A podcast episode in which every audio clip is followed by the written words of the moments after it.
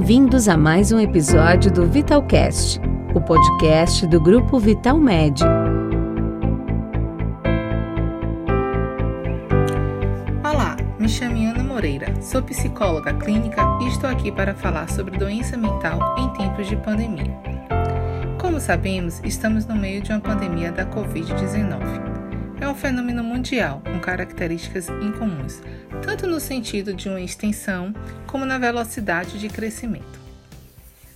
A consequência foi uma mudança em quase todos os setores, se não em todos, exigindo de cada indivíduo uma rápida habilidade em se adaptar a novas rotinas impostas por esse novo coronavírus.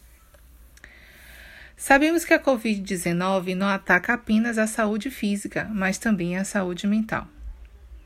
Com as mudanças inesperadas e intensas, houve também um desgaste e um sofrimento psicológico. E é sobre isso que irei falar, do aumento do sofrimento psicológico e o que pode ser feito para minimizar esses impactos na nossa saúde mental. Aqui no Brasil, estamos vivenciando isso desde o mês de março, e o isolamento e distanciamento social foi e é a principal recomendação das autoridades de saúde, além do uso de máscara e os cuidados com a higiene. Com esse isolamento compulsório, perdemos a autonomia e a liberdade de ir e vir, mudando radicalmente nosso estilo de vida. Com isso, vivemos com o medo iminente de uma contaminação. E as tarefas que antes eram fáceis e rápidas e que fazíamos no automático, hoje elas precisam ser pensadas, planejadas antes de serem executadas. Um exemplo disso é a ida ao mercado. Antes era uma tarefa não muito elaborada, Porém, hoje é necessário um planejamento, pois as saídas são menos frequentes e os cuidados com a higiene são diferentes, ficando tudo muito mais trabalhoso. Além do medo de sermos infectados, tem o medo de contaminar o próximo ou um familiar. Para algumas pessoas também ocorreu uma sobrecarga das tarefas diárias, pois o que antes era possível terceirizar, no momento não é mais como a escolarização dos filhos. Mesmo com as aulas na modalidade virtual, muitas vezes os pais são solicitados a intervirem, pois, a depender da idade da criança, elas ainda precisam desse auxílio. Hoje convivemos com muitas perguntas sem respostas. Não temos a certeza do tempo que irá durar essa pandemia. Quando teremos vacina? Se será em grande escala no primeiro momento?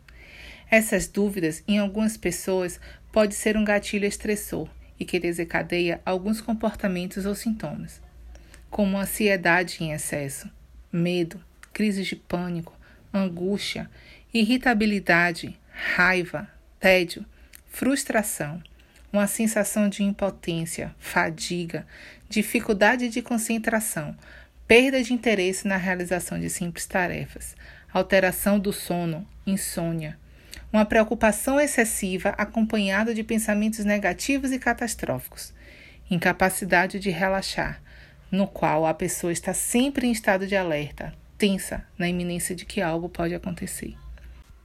Uma alimentação desregulada, variando desde um excesso a uma deficiência na ingestão de alimentos, além do aumento do consumo de bebidas alcoólicas, entre outros.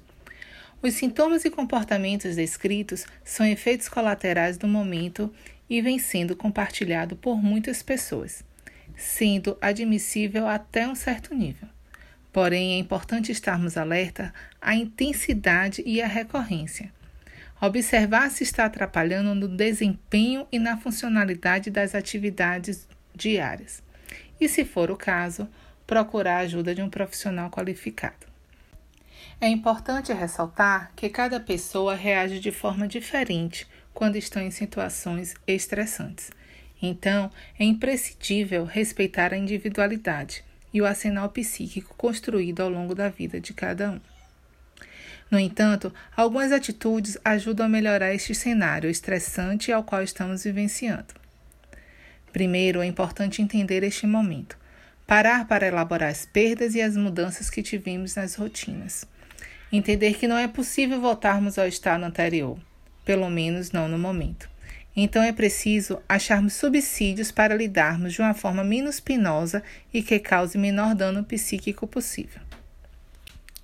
Com isso, não estou minimizando a pandemia com todas as suas terríveis consequências, e sim estimulando a pensar que soluções e ações são possíveis para cada um neste momento. Sugiro aqui algumas atitudes que ajudam a promover o bem-estar psíquico. Então, procure focar no autocuidado. Construa uma nova rotina estruturada. Reforce comportamentos preventivos que estão ao seu alcance.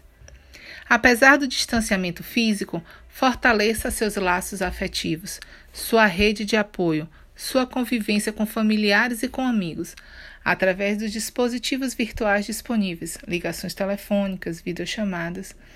O importante é não perder esta conexão. Preserve o sono e alimentação balanceada. Evite o excesso de bebidas alcoólicas. Faça exercícios físicos. Busque atividades que dão prazer. Descubra novas práticas lúdicas e criativas que são possíveis de serem realizadas no momento e que lhe dão satisfação.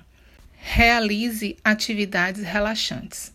E muito, muito cuidado com a infodemia, com esse excesso de informações. Evite notícias alarmistas e sensacionalistas. Cuidado com as chamadas fake news. Procure sempre uma fonte segura e confiável para se informar. Lembre que informações falsas só servem para causar pânico e estresse, e muitas vezes direciona para condutas inapropriadas e exposição a riscos desnecessários. E para finalizar, é bom lembrar que as medidas adotadas agora são para cuidar de você e do próximo. Então se cuide, porque a única certeza que temos é que vai passar. Então é importante estarmos bem fisicamente e psiquicamente. Um abraço a todos.